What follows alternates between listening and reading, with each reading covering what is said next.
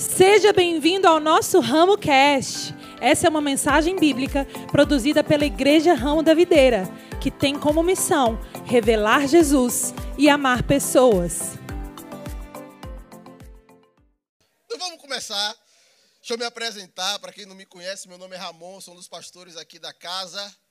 É uma alegria estar aqui com vocês nessa conexão ensino, test drive, né? Nesse test drive que a gente está fazendo nessas, nessas quartas-feiras de outubro. É, antes de começar de fato no, no meu tema de hoje, se você chegou agora ou se você ainda não teve a oportunidade de estar no nosso grupo do Telegram, meu Deus do céu, estouradíssimo. Se está atrasado, né, Lourdes? Popularmente falando, se você está atrasado, a gente tem esse QR Code aqui que vai dar acesso ao nosso grupo dentro do Telegram. Mas, amor, não tem o Telegram? Aproveita, já baixa aí o bendito do Telegram para que você possa acessar o nosso grupo, onde vai ter todo o conteúdo aí didático que a gente utilizou, os slides, é, material de apoio, porventura seja produzido aí. Você vai ter acesso a tudo isso nesse grupo do Telegram. E importante também, se você tiver alguma dúvida aí durante a conexão ensino, lá vai ter um formulário onde você vai poder enviar a sua dúvida e por lá mesmo você vai ter a sua dúvida respondida no nosso grupo. Então, percebe que esse grupo aí é estouradíssimo, um negócio VIP, então você não vai ficar de fora, né? Já entra aí no nosso grupo do Telegram, acho que o grupo é silenciado, né, pastor? Acho que o grupo é silenciado, então não vai ter aquele bom dia, pessoal, e aquela figurinha, né? É silenciado. Glória a Deus para quem pensou nisso, né?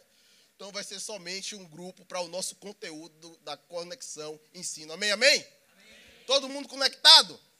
Então vamos lá. O meu tema dessa noite é como interpretar a Bíblia através da ótica de Jesus ou através de Jesus.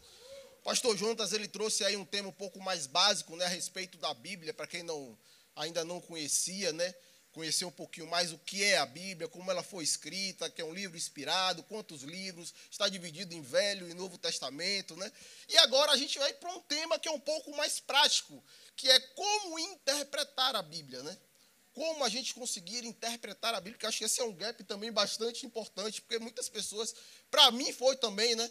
Eu lembro que eu lia bastante, eu lia, lia, lia. Chegou tempos, quando, assim que eu tinha acabado de me decidir, né, novo decidido, eu lembro que eu me tranquei um dia no quarto, pastora Priscila, eu fiquei oito horas seguidas lendo a Bíblia. Meu Deus, homem de Deus, né? No final das oito, das oito horas eu entendi quase nada. Mas foi bom, né? Que eu fui tendo aproximação com a Bíblia, mas justamente porque eu não entendia como interpretar, por que livro começar. É, vou primeiro para Apocalipse, primeiro em Gênesis, ou começo no Evangelho, então eu não entendia muito. Então foram oito horas de leituras aleatórias e de pouco entendimento, de pouca revelação, né, de pouca eficácia. Mas, enfim, a, tinha a ver também com aquela, aquele afã que um novo decidido tem. Mas que bom que hoje a gente tem um curso como esse, uma conexão, ensino como essa aqui, para te nortear, para te dar uma base, né? para você ter uma. Não só entender o que é a Bíblia, mas como você começar e como você interpretar de maneira saudável a Bíblia. Então vamos lá. Chega de delongas. Ponto 1. Um, tema central da Bíblia. Coloca aí para mim na tela. A Bíblia ela tem um tema central para que é, em que tudo se converge, né, na pessoa de Jesus Cristo. Desde Gênesis até Apocalipse, todos os livros da Bíblia, elas apontam para a pessoa de Jesus e a sua obra consumada, sua obra salvífica. Bota para mim aí o texto que está lá em Atos. Próximo slide.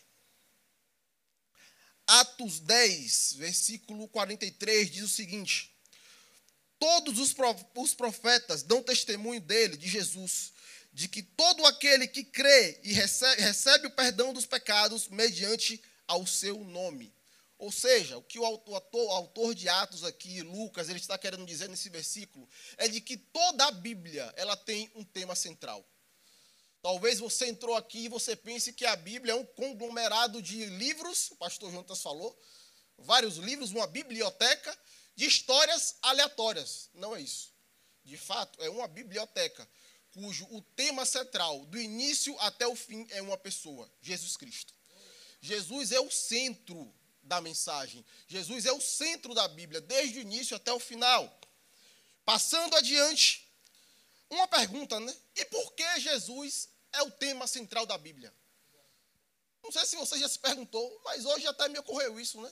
Porque dentro da trindade, da pessoa do Deus Pai, Deus Filho e Deus Espírito Santo, a gente poderia ter como tema central da Bíblia Deus Pai. Sim ou não?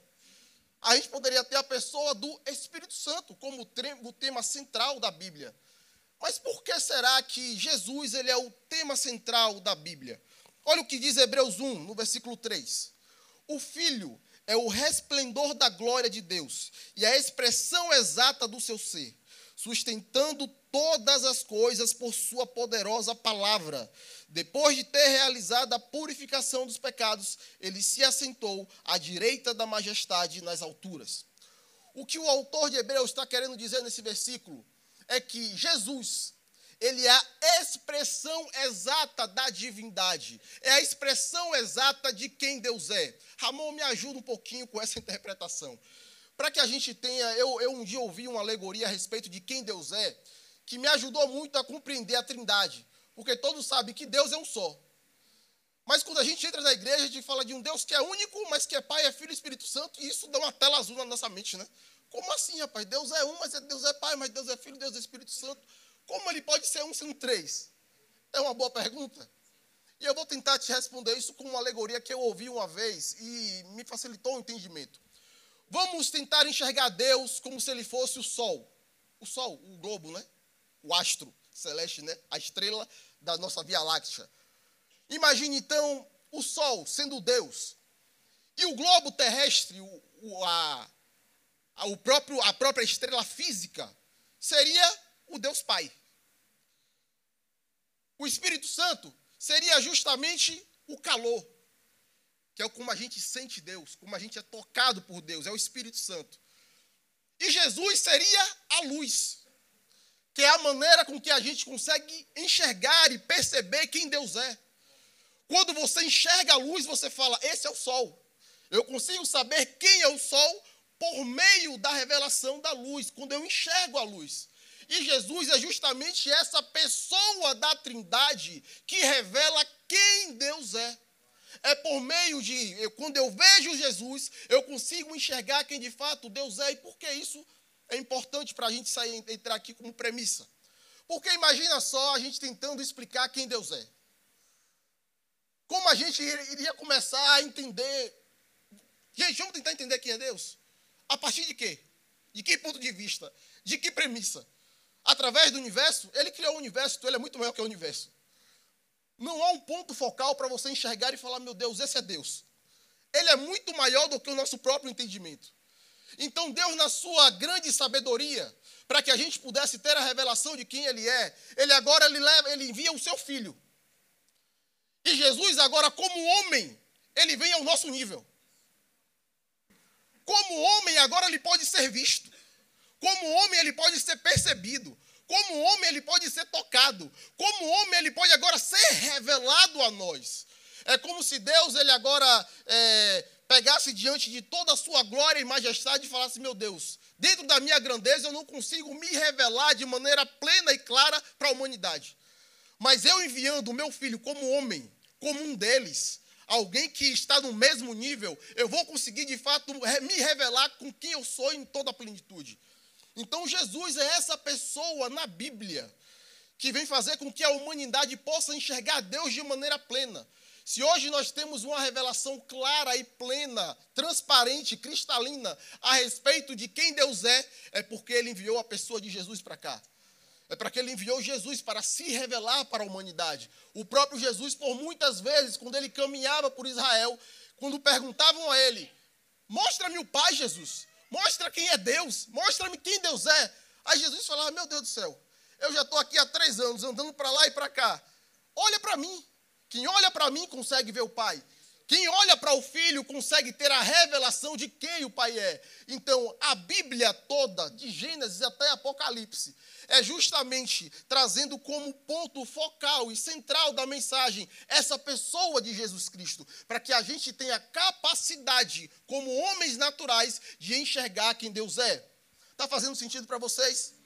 Então vamos lá, vamos seguir. Visão geral da Bíblia, como eu já disse, a Bíblia ela conta com uma narrativa, ela possui, na verdade, um enredo central que é a pessoa de Jesus. Vamos pular para mais um slide. E a aplicação prática né, de tudo isso aí. Para entendermos o conteúdo da Bíblia e fazer uma interpretação saudável das Escrituras, é necessário encontrar Jesus em todos os livros. Logo, para a gente interpretar a Bíblia é encontrar Jesus em tudo. Essa é a boa definição, né? Se você quer ter uma interpretação, interpretação saudável a respeito da Bíblia, agora comece a desenvolver um olhar em cada leitura que você fizer, independente do livro que você estiver vendo. Busque encontrar Jesus nas Escrituras. É como se fosse aquele trabalho de garimpo, né? Você lê o, o livro com a expectativa de achar o tesouro que está ali escondido nas entrelinhas, que é o próprio Cristo. E quando a gente encontra Cristo, a gente consegue entender e compreender de maneira saudável o que a Bíblia está querendo nos dizer. Isso é muito importante, gente, porque na semana que vem acho que o pastor Jair vai falar a respeito de dispensações, de aliança. E ter uma, uma, uma interpretação saudável da Bíblia por meio de Jesus vai tirar algumas dúvidas nossas, por exemplo. Deus coloca doença. Deus mata. Deus imputa alguma coisa má sobre seus filhos. Mas de repente você vai ler a Bíblia em algum determinado momento e vai ver que Deus ele trouxe juízo para um determinado povo. Mas quando você lê esse mesmo texto sobre a ótica de Cristo, sobre a ótica de Jesus, o que tudo que você vai conseguir enxergar é a bondade e glória desse Pai, desse Pai bondoso. Então, o, de, o, intuito, inclusive, desse tema aqui, dessa noite, é fazer com que você consiga ter uma percepção, ou desenvolver uma percepção, para encontrar Jesus nas entrelinhas de toda a Bíblia, mesmo no Velho Testamento. A gente vai, na verdade, muito no foco do Velho Testamento, porque no Novo Testamento é muito fácil você encontrar Jesus. Jesus ele está ali encarnado, a pessoa dele ali está caminhando junto ao povo. Então é muito fácil você perceber Jesus no Novo Testamento mas é justamente na velha aliança, que é recheada de símbolos, que é recheada de, de, de, de muitas coisas que a gente vai falar daqui para frente, né? Que é muito mais, um pouco mais complicado, um pouco mais difícil você desenvolver esse olhar para encontrar Jesus nas Escrituras. Mas vamos seguir. E aqui eu queria, na verdade, antes de passar um vídeo, exaltar um pouco da nossa visão. A nossa visão, o nosso eu vejo, diz: Eu vejo uma igreja que revela Jesus em cada ensino e tudo aponta para ele. E você percebe que a nossa visão ela não nasceu do nada, né? não nasceu do aleatório. A gente está, acabou de dizer que a Bíblia, tudo que a Bíblia traz aponta para Jesus. E é por isso que a nossa visão como igreja local, tudo que a gente faz, tudo que a gente prega, tudo que a gente ensina, tem um foco, Jesus. Tudo que você vê nesse lugar, tudo que você vê nessa casa, meu irmão, tem uma centralidade, tem um foco: revelar quem Jesus é. Esse é o nosso foco, porque esse é o foco da Bíblia, esse é o foco da palavra. E para que clareie um pouco mais aí o que eu estou querendo dizer de maneira um pouco mais prática, eu quero que você fique ligadinho aí na tela. Olha o vídeo aí que eu vou passar.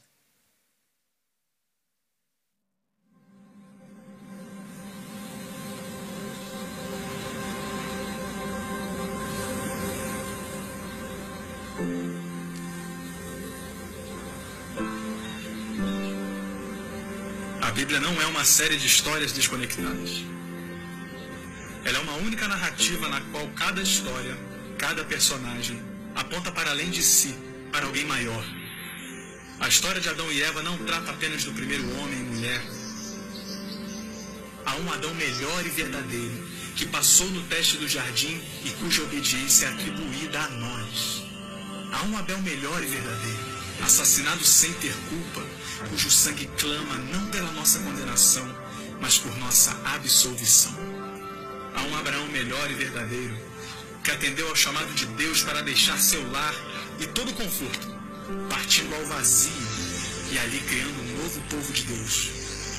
Há um Isaac melhor e verdadeiro, filho da graça e da promessa que não foi apenas oferecido por seu pai sobre o monte, mas de fato sacrificado por todos nós.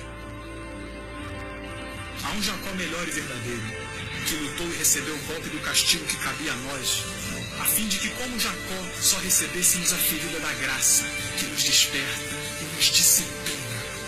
Há um José melhor e verdadeiro, que estando à direita do rei, perdoa aqueles que o traíram e o venderam, usando seu novo poder para salvá-los. Há um Moisés melhor e verdadeiro, que se põe no abismo entre o povo e o Senhor, mediando uma nova aliança. Há uma rocha de Meribá melhor e verdadeira, ferida pela vara da justiça de Deus, que agora nos dá água no deserto. Há um Jó melhor e verdadeiro, alguém que conhece o sofrimento injusto, que intercede e salva seus tolos amigos. Há um Davi melhor e verdadeiro, cuja vitória se torna a vitória de seu povo, ainda que eles mesmos não tenham levantado uma pedra sequer para conseguir isso. Há alguém melhor e verdadeiro que, como Esther, não arriscou apenas perder um palácio terreno, mas abriu mão do trono celestial. E não apenas arriscou sua vida, como a deu por completo para salvar seu povo. Há um Jonas melhor e verdadeiro, que foi lançado à tempestade a fim de que dela nós fôssemos resgatados. Há um Cordeiro da Páscoa melhor e verdadeiro, inocente, perfeito, que se deixou ser morto para que o anjo da morte não atentasse contra nós. Ele é o verdadeiro templo, o verdadeiro profeta, o verdadeiro sacerdote, o verdadeiro rei, o verdadeiro sacrifício, a verdadeira luz e o verdadeiro pão. A Bíblia não é uma série de histórias desconectadas. Ela é uma única narrativa que aponta para uma única pessoa: Jesus. Muito bom, muito bom. Eu acho que o vídeo ele conseguiu resumir de maneira clara assim o que eu estava querendo dizer, né? Talvez você lia a Bíblia e falava, meu Deus, história de um homem de, de Jonas que foi parar na barriga da baleia, né, do grande peixe. O que é que isso tem a ver? O que é que isso se aplica na minha vida? Mas fala justamente da história, uma, uma prefiguração do próprio Jesus, que por três dias ele ficou, ele foi levado até o inferno por conta dos nossos pecados, mas no terceiro dia, assim como Jonas, ele foi expelido da, da baleia, expelido do grande peixe, Jesus ele também ressurgiu ao terceiro dia. Ou seja, era uma figura daquilo que iria acontecer. E isso é muito bom porque isso valida ainda mais o, a, a, palavra, as escrituras. O pastor Jonas estava falando aqui a respeito da validade da palavra, a validade da Bíblia. E uma vez eu, eu tinha essa dúvida, e talvez seja a dúvida de algumas pessoas aqui, né? Ah, pastor, mas a gente sabe que teve um período que as escrituras ficaram sobre a tutela, sobre a guarda da Igreja Católica. Será que a escritura ela não foi alterada? Você já teve essa dúvida? Eu, ah, ninguém, ninguém teve, ó. Eu, eu, eu já tive essa dúvida, eu já tive essa dúvida. Mas quando você percebe que de Gênesis e Apocalipse é uma só história contada de várias maneiras, você começa a perceber que alterar uma vírgula sequer na Bíblia, meu irmão, é, um, é uma, de uma complexidade tão grande, porque o que você vai mudar, de repente, Apocalipse, vai ter relação com Gênesis. Então você não pode mudar simplesmente algo, uma vírgula em Apocalipse, porque tem repercussão lá em Gênesis, em Deuteronômios, sabe? Em toda a Bíblia. Então, alterar algo da Bíblia, você vai ter que alterar, na verdade, a Bíblia completa. E a gente sabe que, de fato, a Bíblia ela não foi alterada, ela talvez seja o documento histórico hoje, talvez não, mas com certeza é o documento histórico hoje mais validado da história da humanidade. Para você só ter uma ideia, é, hoje o, o, os escritos de Aristóteles, que é um, um escritor lá da, de, de, da Grécia, né, um, um filósofo grego. Hoje a gente tem cinco cópias hoje que são atribuídas a Aristóteles. Cinco cópias que não são as originais, mas são atribuídas, né? Copistas foram fazendo, como o pastor Jonas explicou. Hoje a gente tem cinco hoje atribuídas a Aristóteles. E é o filósofo que tem o maior número de cópias escritas hoje, manuscritos hoje. A Bíblia, a gente tem mais de 600 manuscritos. Ou seja, se hoje alguém pode dizer que uma, uma carta ela foi escrita por Aristóteles com tanta veemência, imagine só a palavra de Deus. Se com apenas cinco manuscritos você pode dizer essa carta foi atribuída a Aristóteles. Imagine, meu irmão, com mais de 600 provas físicas e concretas. Então, tenha certeza que a palavra que a gente lê hoje é uma palavra válida e veio do próprio Deus, do próprio coração do Senhor. Amém?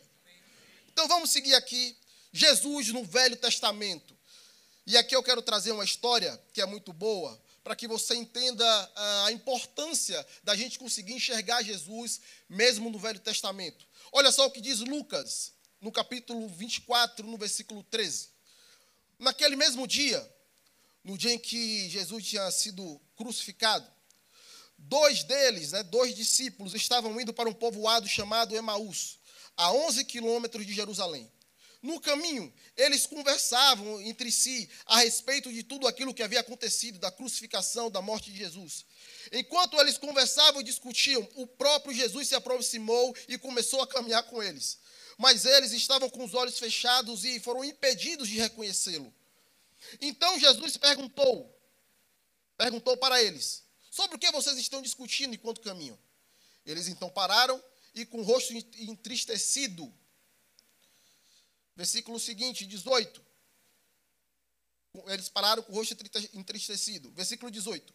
Um deles, chamado Cleopas, perguntou-lhe: Você é o único visitante de Jerusalém que não sabe as, das coisas que aconteceram aqui nesses dias? Que coisa? perguntou ele. O que aconteceu? Jesus, é, o que aconteceu com Jesus de Nazaré? Respondeu a eles. Ele era um profeta, poderoso em palavras, em obras diante de Deus e de todo o povo os chefes e os sacerdotes e as autoridades desse tempo o entregaram e o condenaram à morte e o crucificaram. Versículo 21. E nós esperávamos que ele ia trazer a redenção para Israel. E hoje é o terceiro dia desde que tudo aconteceu. Algumas mulheres entre, entre nós deram um susto hoje foram de manhã cedo ao sepulcro e não acharam o corpo dele. E voltaram nos contando que tiveram a visão de anjos e disseram que ele está vivo. Versículo 24. Alguns dos nossos companheiros foram até o sepulcro e encontraram tudo exatamente como as mulheres tinham dito, mas não viram nada. Então Jesus lhes disse: Como vocês custam a entender e demoram a crer em tudo aquilo que os profetas falaram? Não sabiam que o Cristo haveria de sofrer essas coisas para que a sua glória pudesse ser resplandecida? Então Jesus começou a contar para os seus discípulos as histórias desde Moisés e todos os profetas, explicando-lhes o que constava a respeito dele em todas as Escrituras. Olha só o que aconteceu. Aqui está falando de dois discípulos que estavam caminhando com Jesus há um certo tempo e esses dois discípulos, com certeza, abandonaram tudo, abandonaram família, abandonaram negócio, abandonaram casa, com a esperança que Jesus iria trazer a redenção para Israel. Então, naquele dia que Jesus é crucificado, que Jesus é morto, imagina só agora a cabeça daqueles homens. Falou, meu Deus, a gente largou tudo. Perdi o meu emprego, saí de casa, já peguei o meu tempo na empresa e Jesus morreu. Acabou a esperança. A gente achava que ele era o Messias. A gente achava que ele era o redentor de Israel. Então, com a morte de Jesus, a desesperança tomou conta do coração daqueles homens. E eles agora decidiram sair de Jerusalém, que era o centro da vontade de Deus, para ir para uma cidade chamada Emaús, a cidade das águas quentes. De repente, eles foram buscar conforto no lugar fora do centro da vontade de Deus. E no meio do caminho, enquanto eles estavam indo para Emaús, o próprio Jesus ressurreto agora aparece para eles. Jesus ressurreto agora está do lado deles. Mas eles não conseguiram reconhecer Jesus. Então Jesus pergunta: o que, é que foi que aconteceu? O que, é que vocês estão resenhando aí? Aí eles começam a contar: rapaz, será que você é o único que está aqui em Israel, depois desse buchicho, desse bafafá, que mataram Jesus e crucificaram, que mataram aquele cara que era top aqui de Israel? Será que você é o único que não sabe? E eles começaram agora a murmurar, a falar: a gente largou tudo, a gente saiu de pé da família, a gente pensava que ele era o, a última Coca-Cola do deserto e não era isso. E de repente Jesus vira para eles e fala: Meu Deus do céu, será que vocês não leram as Escrituras? Será que vocês não leram de Gênesis até Malaquias, né? Porque naquela época não tinha Novo Testamento, né? Jesus não tinha ressuscitado, não estava muito fácil. Aí Jesus agora vira para eles e fala: Rapaz, será que vocês não leram o Pentateuco? Será que vocês não leram Gênesis? Será que vocês não leram lá quando Adão pecou e Deus agora teve que matar um animal para cobrir a vergonha de Adão e Eva?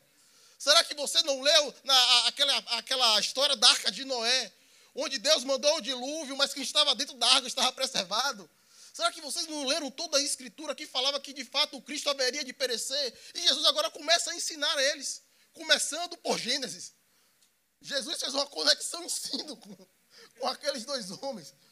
E o final da história é que, quando eles chegaram em Maús, e eles pararam junto com Jesus, e no momento da ceia, no momento da comunhão, no momento do partir do pão, um estalo velho falou: Meu Deus, ele ressuscitou. Meu Deus, ele está vivo, a esperança está de pé, ele veio para redimir nossos pecados. E aqueles homens que saíram entristecidos e cansados andando até Maús, agora voltam correndo para o centro da vontade de Deus. E por que é importante, Ramon, a gente ter uma leitura e uma interpretação sadia da Bíblia? Justamente por conta disso. Entenda que quando a gente não tem uma compreensão exata de quem Deus é, ou uma interpretação sadia pelo panorama, pelo ponto de vista de Jesus, pela perspectiva de Cristo, muitas vezes o dia mal vai chegar. E a nossa decisão vai ser muito semelhante daqueles dois homens, né? Acabou a esperança. A Bíblia não tem validade. A palavra não está, não está respaldando da verdade porque a minha vida não está correspondente. Então, muitas vezes, a gente sai do centro da vontade de Deus por falta de conhecimento. O profeta já dizia: O meu povo perece, Osés, Osés, Osés, Osés, né? O meu povo perece por falta de conhecimento, mas é Osés mesmo. Fiquei na dúvida, mas é Osés. E muitas vezes é por conta da falta do conhecimento que a gente acaba não tendo uma vida plena, desfrutando de uma vida plena em Deus, amém? Mas vamos seguir. Vamos falar agora de cristofania. Coisa boa, hein? Já ouviu falar nisso? Vamos para cima de um pouquinho de teologia, também com conexão, ensina um pouco de teologia. Cristofania é um termo técnico da teologia cristã, utilizado para designar aparições de Cristo pré-encarnado, ocorridas no Velho Testamento. É justamente isso que a gente vem explicando. Quando Jesus ele aparece né, nas nuances, na sombra do Velho Testamento, esse termo é utilizado pelos teólogos hoje, a cristofania. E a gente vai ver alguns tipos de, de cristofanias hoje: aparições físicas, prefiguração, símbolos e tipos. São os quatro. Eu tenho, tenho um tempo aqui, dá para a gente ir calminho aqui, tem um tempo bom. Não é uma, uma relação aqui exaustiva. Provavelmente, se você provavelmente se você buscar aí um, um outro autor teo, é, da teologia, outro estudioso, você talvez veja outros tipos aqui de cristofania. Mas eu acredito que esses quatro aqui eles são bem básicos e eles vão ser bastante práticos para a nossa leitura, amém? O nome é difícil, mas a gente vai tornar isso aqui um pouquinho mais prático e fácil. Vamos lá? Está todo mundo com aquela cara assim de dúvida, meu Deus, cristofania. O que é isso? É grego, é aramaico e é português, meu Deus do céu. Vamos lá, o que é isso, pastor? Gostei, o que foi que você falou? Os, os sonhos de Cristo? Não gostei, não. Pensei que era coisa boa. Falou, pastor Jário. Brincando nessa hora. Brincando aqui nessa hora. Vamos lá. Vamos ver aqui um texto que fala a respeito da aparição física de Jesus no Velho Testamento. Está lá em Daniel, capítulo 3, versículo 16. Olha aí, três nomes bons aqui para você botar no seu filho. Sadraque, Mesag e Abednego. Abednego é o melhor de todos. Se você for Vitória, então. PH, pega essa, pega essa chave, querido. A Nanda já curtiu. Vamos lá. Esses três moços aí responderam ao rei. Ó oh, Nabucodonosor, que nome lindo também. Não precisas é, defender-nos diante de ti. Não precisamos nos defender diante de ti.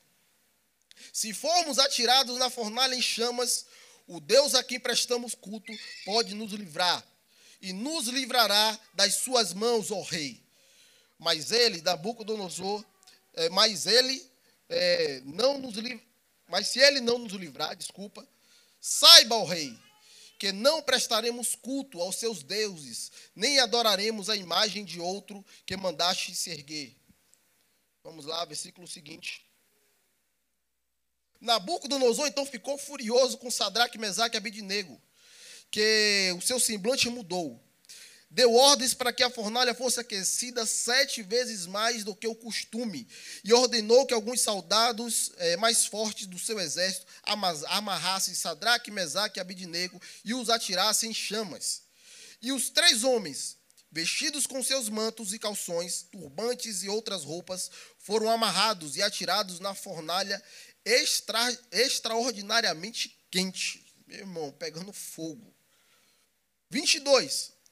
A ordem do rei era tão urgente e a fornalha estava tão quente que as chamas mataram os soldados que levaram Sadraque, Mesaque e Abidnego, os quais caíram amarrados dentro da fornalha em chama. Mas logo depois o rei Nabucodonosor alarmado, levantou-se e perguntou aos seus conselheiros: Não foram três homens amarrados que nós atiramos no fogo? E eles responderam: É isso aí mesmo, rei. Então o rei exclamou: Olhem, estou vendo quatro, quatro homens, desamarrados e ilesos, andando pelo fogo. E o quarto homem se parece com o filho de, dos deuses. Então Nabucodonosor aproximou-se da entrada da fornalha em chamas e gritou: Sadraque, Mesague, Abidnego, servos do Deus Altíssimo, saiam, venham aqui. E Sadraque, Mesague e Abidnego saíram do fogo. Olha só que história incrível. E eu quero te dizer, fatos reais, não é Netflix. Olha só o que aconteceu. O rei da Babilônia, naquela época, Nabucodonosor, aquela nação, ela, ela adorava deuses daquela própria nação, Baal. Então ele ordenou que toda a população que estava ali, naquela nação, sendo pessoas que nasceram nativas da Babilônia, ou sejam escravos ou pessoas que estavam morando naquele momento, eles deveriam adorar os deuses babilônicos. Mas tinham três homens, Sadraque, Mesaque e Abidnego, que foram retirados de Israel. Eles eram judeus. Durante a invasão da Babilônia, ao reino de Judá, eles foram levados agora como escravos da Babilônia para servir o rei. Eram homens nobres, eram homens da nobreza que estavam agora na situação de escravos. E o rei disse: toda vez que tocar a trombeta, toda vez que tocar aí o pêndulo da quarta conexão, né? O sino da quarta conexão, todos da Babilônia deverão se ajoelhar e adorar o Deus da Babilônia. Aí Sadraque, Mesaque e Abidnego falou: esquece. Aqui não rola. A gente conhece o verdadeiro Deus. A gente conhece o Senhor Altíssimo. A gente conhece o Criador dos céus e da terra. Nós não iremos nos prostrar diante de nenhum outro Deus estranho. Então Nabucodonosor ficou bolado, meu irmão. Mandou aquecer a fornalha sete vezes mais. E no momento que foram levar os homens ali para aquela fornalha, os soldados que estavam carregando já morreram só do impacto, né? Nem chegaram, só chegaram perto e já foram fulminados. E aí os homens caíram lá dentro. Quando o rei olha, fala: Meu Deus, a gente jogou três homens, mas eu estou vendo quatro. A gente jogou três hebreus, mas eu estou vendo quatro e o quarto parece um príncipe. Parece um filho de um Deus. Ali era uma figura física, visível, do próprio Jesus no Velho Testamento. Era uma prefiguração, era uma, uma aparição física do próprio Cristo que haveria de vir muitos anos depois, muitos séculos depois. E mostra justamente aquilo que Jesus ele faz por nós, independente da circunstância. Se ele está conosco, meu irmão, a gente sai ileso de qualquer situação. E ele já estava nos ensinando a respeito do que ele faria, meu irmão, há mais de dois mil anos quase, dele ter pisado aqui na terra como homem. Então foi uma aparição física do próprio Cristo, como um sinal daquilo que ele faria anos depois na cruz do Calvário. Amém? Está fazendo sentido para vocês? Então vamos lá. Segunda, prefiguração. E agora eu vou correr. Êxodo 12, 1 diz assim: O Senhor disse a Moisés e Arão no Egito: é, Este deverá ser o primeiro mês do ano para vocês Digam a toda a comunidade de Israel que no décimo dia, não, décimo sétimo dia, não, não, décimo dia deste mês, não é décimo dia, então acho que é essa versão aqui, mas enfim, vamos seguir, vamos seguir.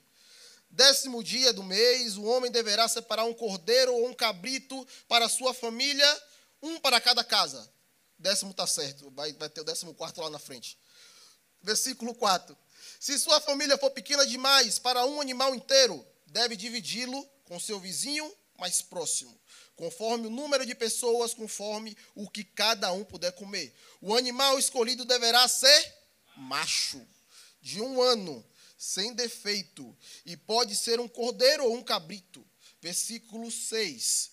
Guardem-no até o décimo quarto dia do mês quando toda a comunidade de Israel irá sacrificá-lo ao pôr do sol. Até aí. Desculpe que eu me atrapalhei com o décimo e o décimo quarto. Porque eu quero que você guarde o décimo quarto aí, porque a gente vai falar de uma outra história que tem uma conexão, para que você perceba como a Bíblia também ela vai se conectando de um livro para outro. Mas aqui essa história que eu acabei de ler é a história da primeira Páscoa. O povo de Deus estava como escravo lá em Israel, em Israel no Egito. Estava como escravo no Egito há 400 anos. E Deus então levanta um homem, Moisés, como um libertador do povo hebreu, do povo de Deus. Então, depois de 400 anos que aquele povo estava lá, cerca de 3 milhões de pessoas escravas no Egito, Deus agora dá uma direção para que antes do, do povo é, sair para a terra prometida, né, ser liberto de fato do Egito, que o povo agora pegue, cada família pegue um animal. E esse animal ele deve ser perfeito. Esse animal não pode ter nenhuma mancha. Meu. Esse animal não pode ter nenhum salpicado marronzinho. Esse animal ele não pode ser cego, esse animal ele não pode ter uma perna só, ele não pode ter defeito algum, esse animal ele precisa ser totalmente perfeito para que o sacrifício seja aceito. Esse animal é uma pré-figura do Cristo. Para que o sacrifício de Jesus no Calvário fosse aceito, era necessário que um homem que fosse pendurado naquela cruz fosse um homem perfeito. Porque talvez você fale, ah, pastor, por que teve que ser Cristo? Podia ser eu naquela cruz, né? Meu irmão, tem defeito, tem falha. O sacrifício para ser aceito tem que ser um sacrifício perfeito. E aquele animal, aquele cabrito, aquela ovelha que foi sacrificada na primeira Páscoa, é uma figura do próprio Jesus que foi sacrificado também no dia de Páscoa, se você não sabe. Nesse mesmo décimo quarto dia, que esse primeiro cordeiro ele foi imolado, ele foi sacrificado quando o povo ainda estava no Egito. Também foi o 14 dia do primeiro dia do mês, segundo o calendário judaico, né? que é um calendário lunar. A gente, a gente tem o nosso calendário daqui, é o calendário segundo Gregoriano, que é segundo a luz do sol. Né? Eles seguiam mais pela luz da lua. Enfim, não sou, não sou perito nisso, mas é mais ou menos isso aí. No mesmo dia que, é, que esse cordeiro foi imolado, foi o mesmo dia que Jesus foi crucificado.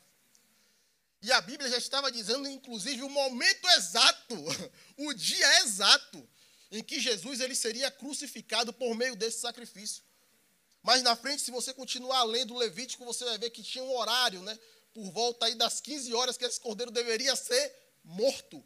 E foi justamente nesse exato horário que Jesus ele morreu na cruz, que ele entregou o seu espírito ao Pai. Ele falou: Pai, agora eu entrego a ti o meu espírito, está consumado.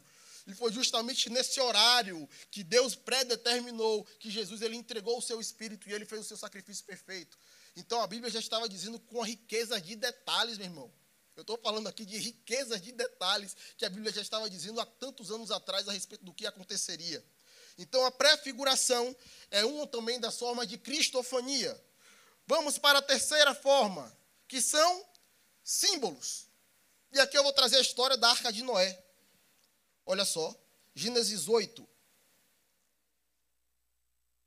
No versículo 1 diz assim: Então Deus lembrou-se de Noé e de todos os animais selvagens e rebanhos domésticos que estavam com ele na arca, e enviou então um vento sobre a terra, e as águas começaram a baixar.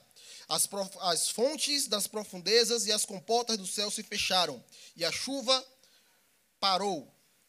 Versículo seguinte: as águas foram baixando pouco a pouco sobre a terra. Ao fim de 50 dias, 150 dias, as águas tinham diminuído. E no 17 dia do mês, a arca pousou na montanha de Ararat. No 17 dia do mês, a arca pousou. Olha só, a arca também é uma figura, é um símbolo que prefigura Jesus. Perceba que ao redor da arca tem morte, tem tempestade, tem vento, tem muita água, mas quem está dentro da arca permanece preservado. Quem está dentro da arca está em segurança. Quem está dentro da arca, meu irmão, passa ileso por meio da tempestade que está lá fora. Isso mostra quem Jesus, o que Jesus faz pela nossa vida, né? A mesma coisa da arca, né? Da Páscoa, porque a, a, o sangue é passado também nos umbrais da casa e o espírito da morte passa pelas casas. Quem tem o sangue do cordeiro passa ileso. A arca também fala dessa mesma história, né? Quem está dentro da arca, quem está em Cristo, meu irmão, independente do dia mal dessa terra, está preservado por ele, está em segurança. O melhor lugar para se estar é em Cristo, é dentro da arca. Mas aqui o que me chama a atenção, e é um detalhe que é muito bom aqui, é justamente o dia em que essa arca ela pousa, né? Que na verdade a água baixa, né? E a arca agora fica em cima de um monte, no Monte Ararat. A palavra diz que foi no décimo sétimo dia. A gente leu anteriormente que o cordeiro ele era morto no décimo quarto. E três dias depois, oh, três dias depois, você vê agora a arca pousando no monte chamado Ararat. Agora, se você olhar o significado de Ararat, aí que você vai dar um glória um pouco mais alto. Porque Ararat quer dizer, a maldição foi quebrada. Uou! Uou! Uou! Exatamente no dia em que ele ressurgiu, no dia que ele ressuscitou, no dia que a arca pousou no Monte Ararat, a maldição da minha e da sua vida foi quebrada, meu irmão. Não há mais maldição sobre a minha vida e sobre a sua. Ah, pastor, mas eu estudei tanto sobre a maldição hereditária. É, mas ao terceiro dia o véu foi rasgado, ele ressurgiu e não há mais maldição, meu irmão. Não há mais maldição. Não há mais maldição para quem está em Cristo. E o, e o engraçado e o maravilhoso é que Deus já estava comunicando isso para Noé. Deus já estava dizendo o que haveria de acontecer para Noé por meio da arca, a história da arca. Aí talvez você entrou aqui e falou, meu Deus, essa, essa história da arca deve ser para Home Kids, né? Porque não tem muita conexão com a minha, com a sua vida, mas a partir de hoje você vai conseguir enxergar Cristo, a beleza de Cristo por intermédio das escrituras e das histórias, e vai fazer muito mais sentido para você, amém? amém? Meu Deus, quatro minutos, eu vou terminar no tempo. Meu Deus, eu estou empolgado comigo mesmo. E o último é tipos. É a última, é a última, é o último slide, meu Deus do céu, consegui. Tipos. Olha só, Gênesis 45, versículo 4. Cheguem mais perto, disse José a seus irmãos. Quando eles se aproximaram, lhes disse: Eu sou José, o seu irmão, aquele que vocês venderam no Egito. Agora não aflijam e nem se recriminem por terem me vendido para cá, pois foi para salvar as, a vida, as vidas que Deus me enviou adiante de vocês. Quantos já ouviram falar aqui da história de José do Egito? Uma galerinha aí. E foi até a história da Disney. Novela da Record também. Essa aí é top, essa aí é top. José do Egito é uma das melhores da Record. Então, se você quer saber mais sobre a história de José do Egito, assista a Record. Ah, também é cultura e é Bíblia, né? Glória a Deus, né, pastora? E aqui está tá falando justamente no, praticamente no final da história de José, que é quando José já estava como governante do Egito. José, para quem não sabe, eu vou voltar um pouquinho para colocar todo mundo entendendo a história, já que eu tenho três minutos, né, pastor? Eu tenho três minutos, eu estou bem, estou bem na fita. Não venha tocar essa campanha quando eu estiver falando no nome de Jesus. Mas José, ele era o irmão, o filho mais querido, né, de Isaac. Um moleque, ele era muito amado pelo seu pai, né? Pô, desculpe, Jacó, pelo nosso, nossa fonte bíblica, reverendo Vitor Carneiro. Ele era o filho amado de Jacó, era o filho predileto. Ele, inclusive, meu irmão, ele usava uma roupa diferente dos seus irmãos. Ele era um cara assim, diferenciado, pastor Jesse. Vestia Gucci, Armani. Enquanto seus irmãos estavam lá trabalhando no campo, ele tinha uma túnica diferenciada, Vitão. Estourado, rapaz, o cara.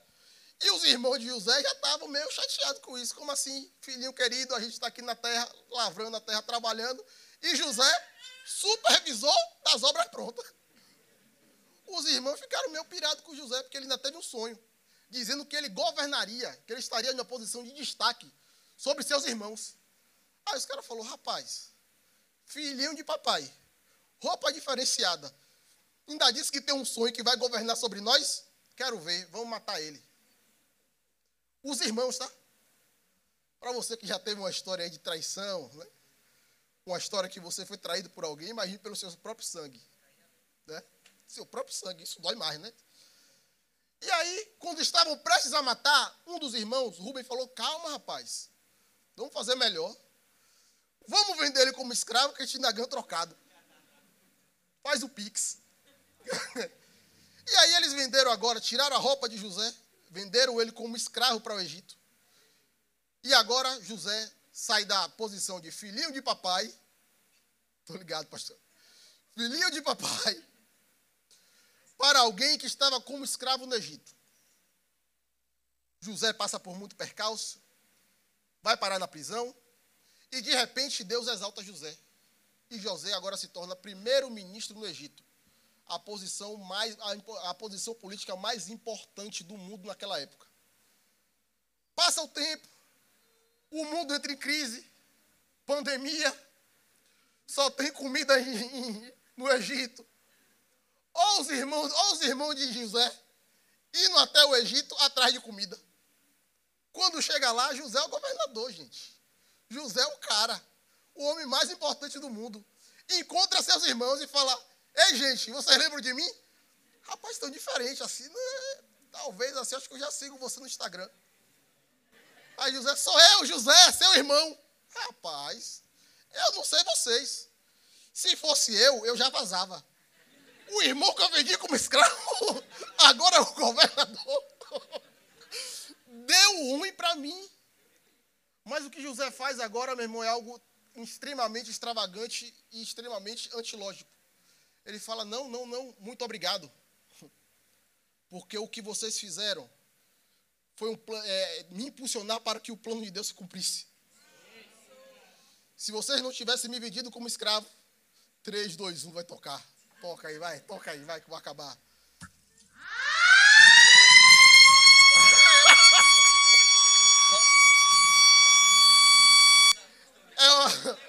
É, um vaza pastor, né? Vaza pastor. Mas só para acabar. Um minuto, um minuto de tolerância. José, ao invés de condenar e matar os seus irmãos, que era o que eles mereciam, ele fala: Não, eu estou aqui para perdoar. Eu estou aqui para amar. Isso lembra alguém? É a própria história de Jesus por trás da história de José. Então, José também é um tipo de Cristo na Bíblia. Você vai ver isso com Abraão, você vai ver isso com Moisés, você vai ver isso com Osés, você vai ver isso em todo o Velho Testamento. O próprio Davi. Personagens bíblicos que têm histórias que passam por percalços para que a história dele pudesse se identificar com a história de Jesus. Então eu espero que a partir de hoje a Bíblia ela faça um pouco mais de sentido para você. Ler o Velho Testamento seja algo gostoso, precioso, achar Jesus nas escrituras seja algo que te incentive a se debruçar na palavra, te apaixone mais por Cristo e te faça viver uma vida plena aqui na terra, viver uma vida que de fato revela Jesus e ama pessoas. Amém? Amém. Fez sentido para vocês? Então Deus abençoe! Essa mensagem te alcançou? Compartilhe com seus amigos e familiares. Para saber mais sobre o nosso ministério, siga-nos no Instagram, IRV São Caetano IRV Itapuã e IRV Lauro de Freitas. Até a próxima!